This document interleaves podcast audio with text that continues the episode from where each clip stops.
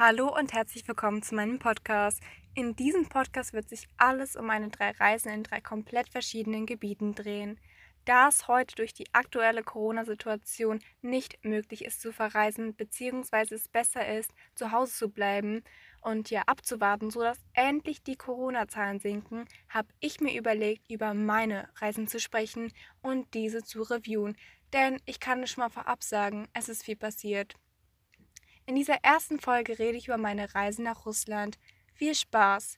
Ich bin mit meinem Bruder und mit meinem Vater drei Tage lang mit dem Auto in eine, ja, eher kleinere Stadt zu unserer Familie und Freunden in Russland gefahren. Und zwar nennt man diese Stadt Voronezh. Jetzt fragen sich die ein oder anderen, hm, wieso da mit dem Auto? Ja, also für uns ist es einfach besser und praktischer, da wir einfach jederzeit mit unserem Auto überall hinfahren konnten, da die Busse auch nur dreimal am Tag vom Dorf bis zur Stadt gefahren sind.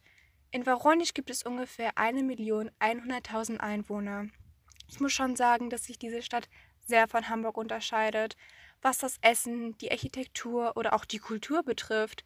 Also was mir aufgefallen ist, dass die Menschen wirklich gar nicht oberflächlich sind. Die befolgen auch keine ja, Trends, zum Beispiel Beauty-Trends und sind auch allgemein in den sozialen Medien nicht wirklich aktiv oder präsent. Die Menschen waren echt locker, gastfreundlich und abenteuerlustig. Es herrschte so eine ja, harmonische Atmosphäre, die mir auch sehr gefallen hat.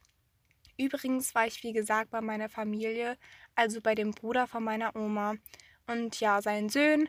Und natürlich haben wir auch einige neue Freunde gefunden, mit denen wir zum Beispiel auch angeln waren oder im Kino, im Park wandern oder wir waren auch einmal auf einem kleinen Konzert.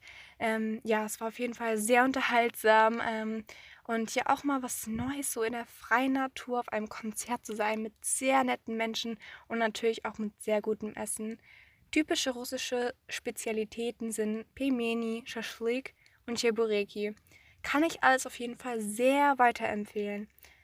Da mein Russisch jetzt nicht perfekt oder besonders gut ist, war es auch anfangs ein wenig schwierig, mit den Menschen zu kommunizieren und sie ja richtig kennenzulernen. Später habe ich mich dann aber daran gewöhnt und es hat sich definitiv gebessert.